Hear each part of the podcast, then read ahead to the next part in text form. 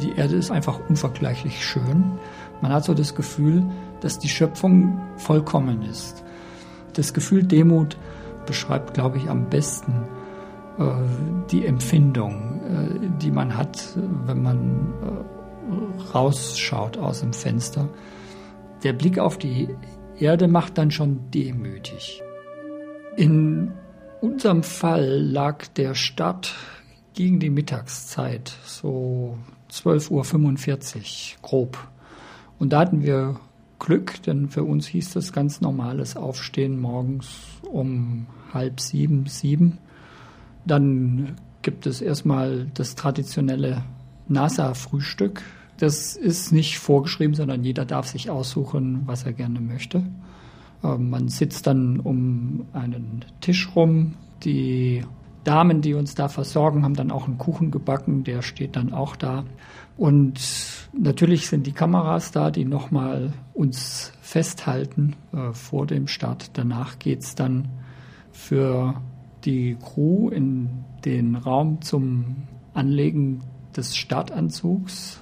Das ist eine etwas längere Prozedur, äh, weil der auch ausgetestet werden muss, ob er dicht ist und im Falle eines Druckverlustes, also Verlustes der Atmosphäre in, in der Raumfähre, dann auch hält. Der Commander und der Pilot bekommen nochmal ein spezielles Briefing über die Wetterverhältnisse und dann geht es auch schon los zum Stadtturm, etwa drei Stunden vor dem eigentlichen Abheben. Und dann steigt man ins Shuttle ein, macht die letzten Tests vor dem Start und wenn alles glatt geht, dann geht die Reise los.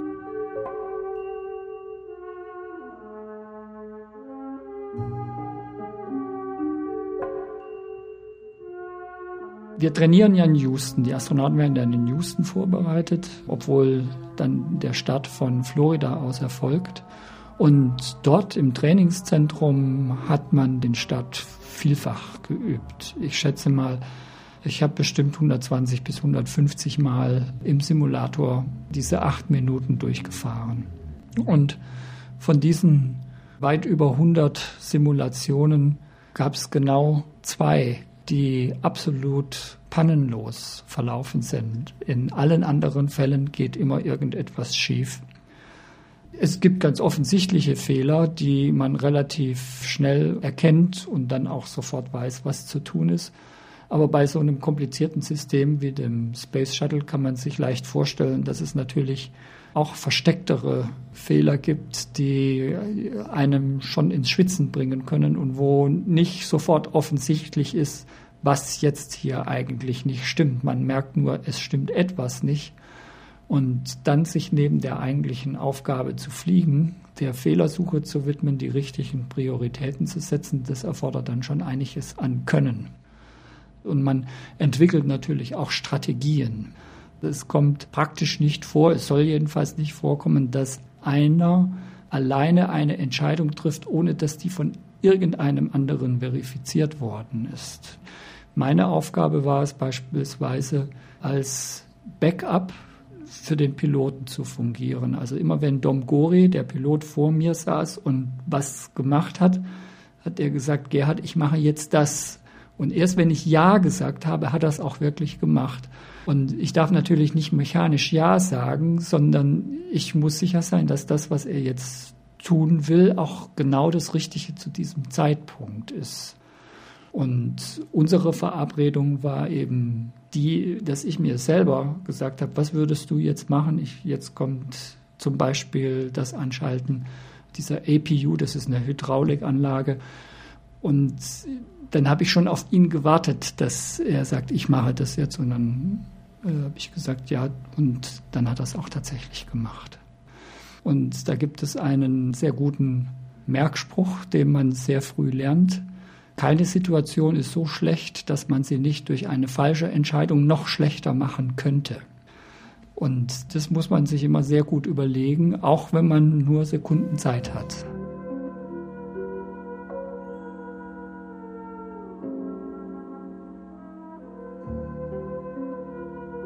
Wir werden, wenn wir als Crew ausgewählt worden sind für eine bestimmte Mission, wird auch ein Trainingsteam ausgewählt.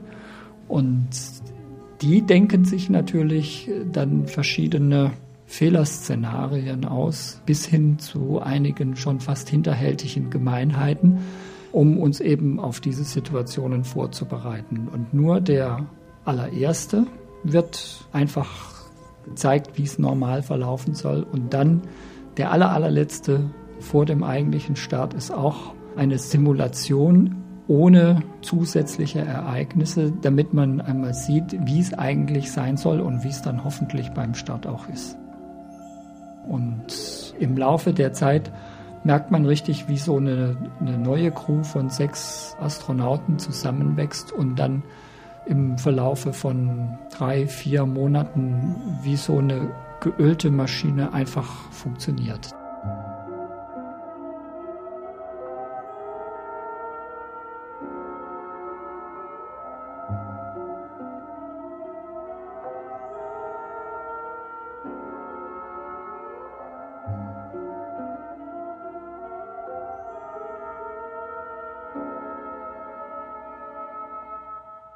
Es ist schon so, dass eine Simulation ist eine Simulation und der reale Start sind zwei ganz unterschiedliche Welten. Das ist einfach so. Denn wenn man in einer Simulation einen Fehler macht, was durchaus auch mal vorkommt oder nicht ganz optimale Entscheidungen trifft, nach achteinhalb Minuten ist der Aufstieg vorbei, dann ist die Simulation vorbei, dann wird alles wieder auf Null gestellt und man spricht und sagt, das hätte man aber besser machen können aber man geht ganz normal nach Hause.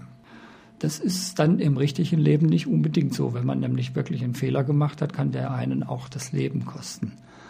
Und äh, das passiert in Simulationen durchaus auch, dass man am Ende eben nicht erfolgreich in Orbit kommt äh, oder bei einer Landung nicht mehr zurückkommt. Am ersten Tag hatte ich das Shuttle nun zum allerersten Mal wirklich ganz freistehend auf der Startrampe gesehen. Normalerweise ist es immer noch von einer Schutzstruktur umhüllt, weil ja auch bis zum Letzt an der Raumfähre gearbeitet wird.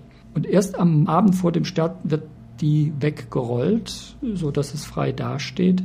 Und ich war also dann am Starttag das erste Mal wirklich in einem Abstand von zehn Metern da und sehe dieses Gefährt vor mir und habe gesagt, es kann eigentlich nicht fliegen. Und als ich dann im Shuttle drin saß, angeschnallt war auf meinem Sitz und alles so ist, wie ich es von der Simulation her kannte. In dem Moment wird man ruhig und dann ist es vergessen und dann ist es auch wirklich nicht präsent. Also es ist nicht so, dass ich jetzt gesagt habe, um Gottes Willen, es sind ja nur noch zehn Sekunden, was mache ich denn jetzt? Natürlich, ich wusste schon, dass es anders wird und das fühlt man dann auch, wenn die Raketen zünden, dann merkt man, dass man nicht im Simulator ist, sondern dass hier heute was anderes stattfindet.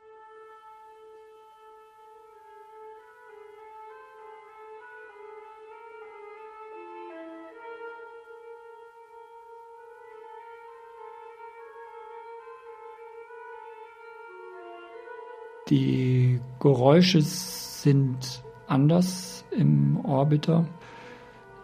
Es ist ein bisschen lauter, würde ich sagen. Insbesondere vor dem Start merkt man etwas mehr an Rumoren, wenn das Raumschiff so langsam zum Leben erwacht. Äh, auch die Haupttriebwerke werden sieben Sekunden vor dem Abheben gezündet. So lange brauchen sie, bis sie ihren vollen Schub erreicht haben und ausgetestet sind, dass sie auch richtig ausgerichtet sind. Und während dieser ganzen Zeit arbeitet das ganze Shuttle und das merken Sie im Cockpit. Das ist im Simulator nicht so äh, zu simulieren. Im Simulator schüttelt es da auch ganz ordentlich, aber es ist ein, ein systematischeres Schütteln. Es sind da nicht so viele Überraschungen drin und so spontane Versetzungen. Aber das ist schon beeindruckend, äh, wenn man sich das vorstellt. Das Shuttle wiegt 2050 Tonnen beim Start.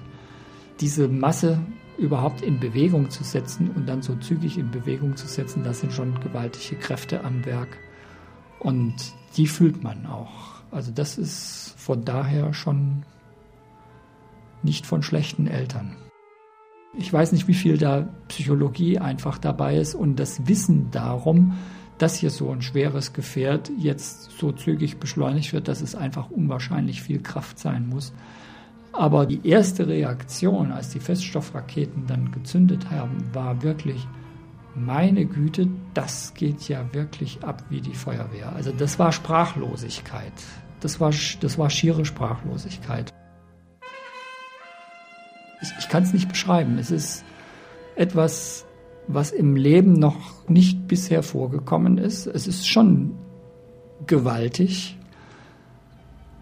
Da versagen dann vielleicht auch die Worte, um das genau wiederzugeben. Es ist einfach so, dass man sprachlos staunt, welche Kräfte da entfesselt worden sind.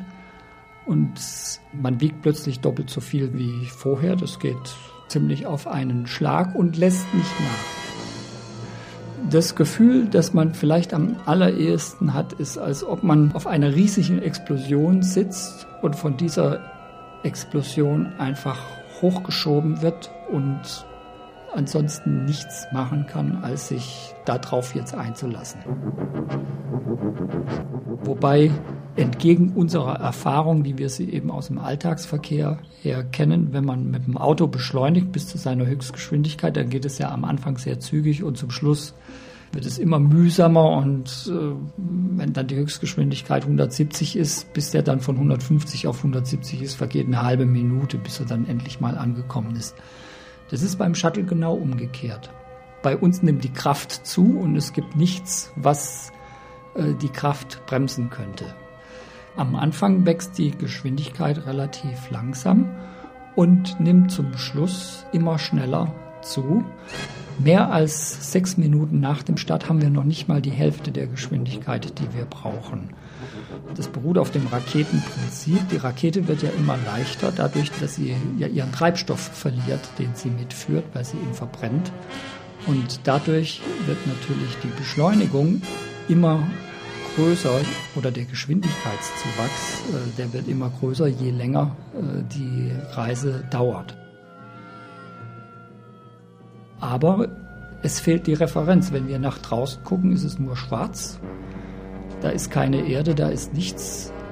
Man fühlt einfach eine ziemlich große Kraft, die auf dem Körper einwirkt und beobachtet, wie die Tachonadel sozusagen immer mehr sich dem Ende nähert und immer schneller auf das Ende zusteuert.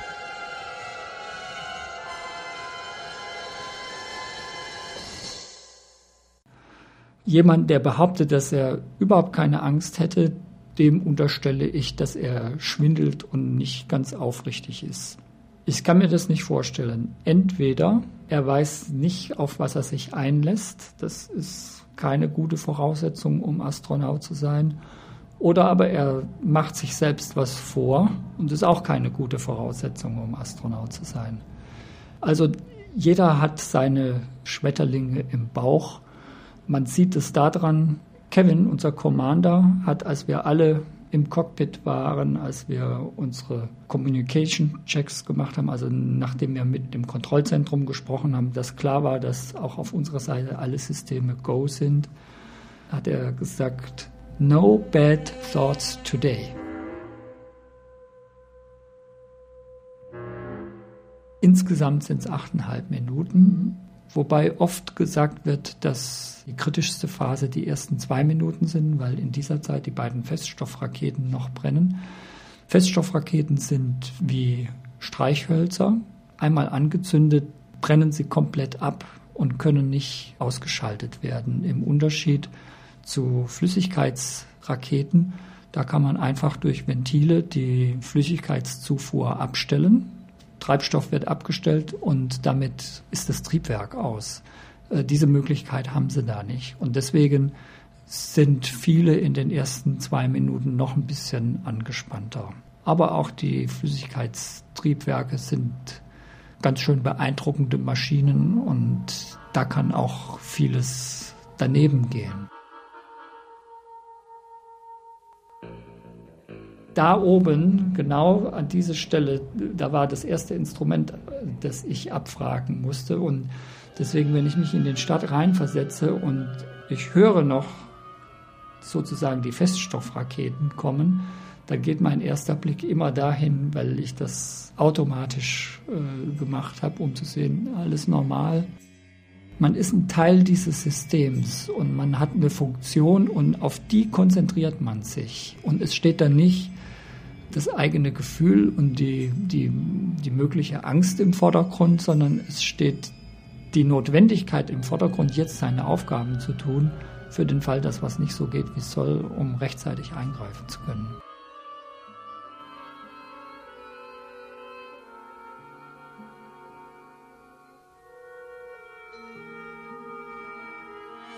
Und in dem Moment, wo die Triebwerke abgestellt werden, nachdem man die Erdumlaufbahn erreicht hat, da hat man ja seine Maximalgeschwindigkeit erreicht. Es ist aber absolut lautlos. Es ist die Triebwerke, die brüllen nicht mehr, es ist ruhig, das Shuttle zittert nicht mehr. Es hat bei mir eine Weile gedauert, bis ich mir gesagt habe, Mensch, du bist ja oben angekommen es ist ja alles gut gegangen. Ich weiß nicht, wie lange das war, ob das jetzt 20 Minuten waren oder ob das zwei Stunden waren.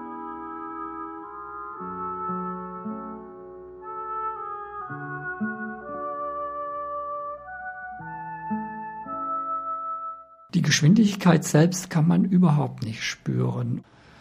Am Ende in der Erdumlaufbahn sind wir 28.000 Kilometer pro Stunde schnell oder 8 Kilometer in der Sekunde. Das ist also die Geschwindigkeit, die für eine stabile Erdumlaufbahn notwendig ist.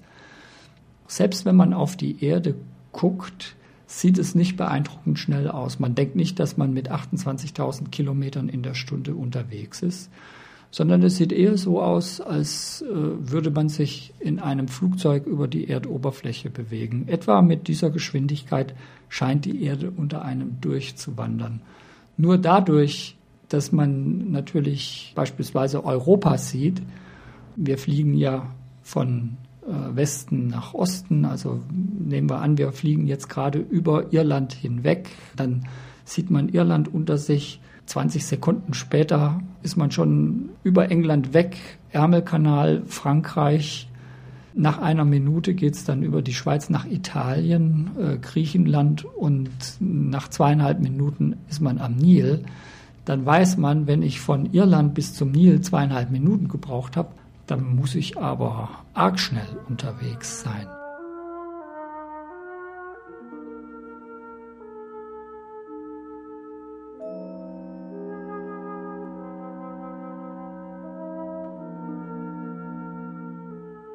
Wenn man rausschaut zum Fenster und die Erde das erste Mal sieht, ist es wirklich ein ganz irreales Bild. Es ist eigentlich wie im Kino.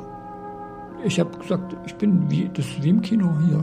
Guck mal, das ist, das ist genau wie im Kino. Man, aber das mag auch sein, dass ich noch gar nicht wirklich angekommen war in der Schwerelosigkeit oder in der Erdumlaufbahn. Und es dauert eine Weile, bis man das realisiert hat.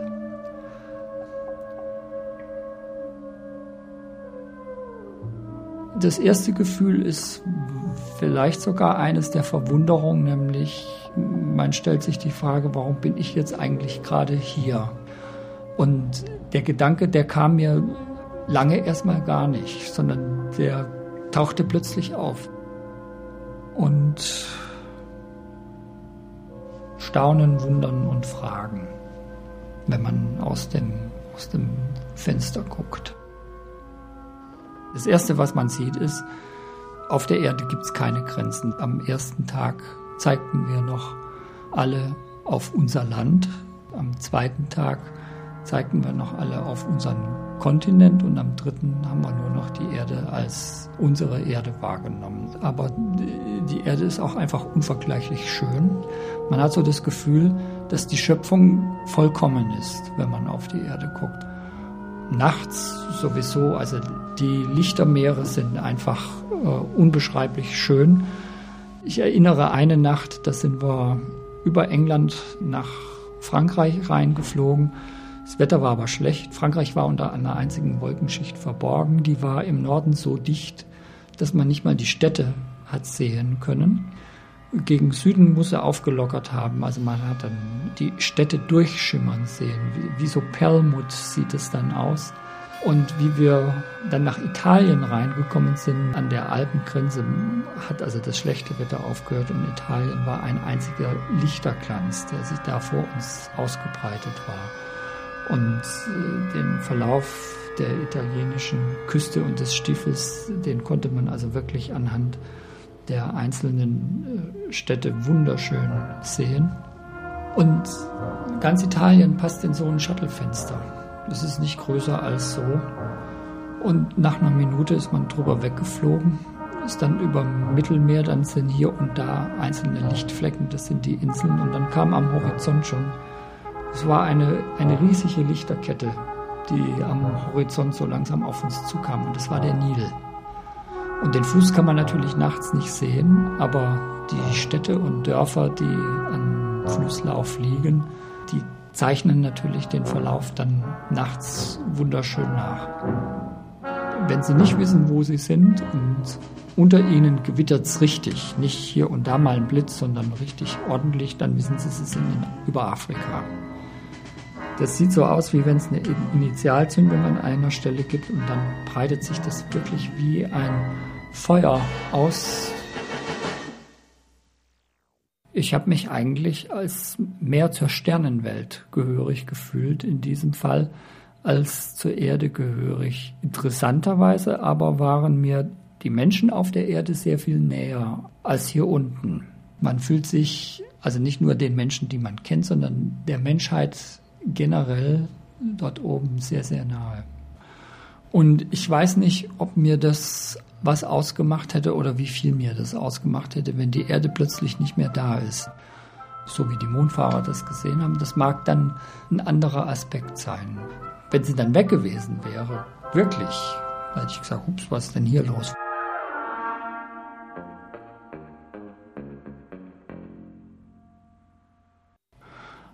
Die Unfälle, die, die gehen einem natürlich durch den Kopf, das ist äh, ganz klar. Also sie waren auch unterschiedlich. Challenger, da war ich noch kein Astronaut, ich hatte mich beworben.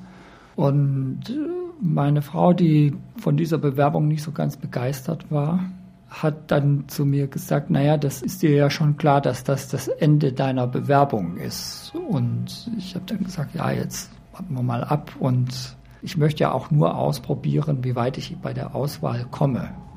Und vielleicht ist ja dann in der Gruppe, mit der ich da in Hamburg bei den Auswahluntersuchungen bin, am Ende einer dabei, der es wirklich schafft. Und dann kann ich sagen, ich kenne einen Astronauten. Dass ich nun derjenige bin, der es bis zum Ende geschafft hat, das war für mich eher eine Überraschung. Das ist eben, das ist eben sehr schwierig in, in in so einer Ehe oder in einer Beziehung zwischen zwei Menschen. Aber sie hat eben nie gesagt, ich bitte dich, das nicht zu tun. Columbia war schon eine ganz, ganz andere Geschichte. Wenn bei etwas über 100 Raumflügen zwei Crews tödlich verunglücken, das ist schon ein enormes Risiko. Man muss natürlich äh, sich selber fragen, wie stehst du denn selber noch zu diesem Ziel und stehst du noch hinter der Sache, die dich ursprünglich motiviert hat, Astronaut zu werden. Ich habe auch den Kindern beispielsweise gesagt, ich verspreche euch nicht, dass ich zurückkomme, weil das ein Versprechen ist, das ich nicht einlösen kann unter Umständen. Das steht nicht in meiner Macht, das einzulösen. Und da kam die Frage, hast du dir das auch wirklich gut überlegt? Und habe ich gesagt, ja, ich habe mir das gut überlegt. Und dann kam die Antwort, dann ist es ja gut. Und das klang, ähm, das klang zufrieden.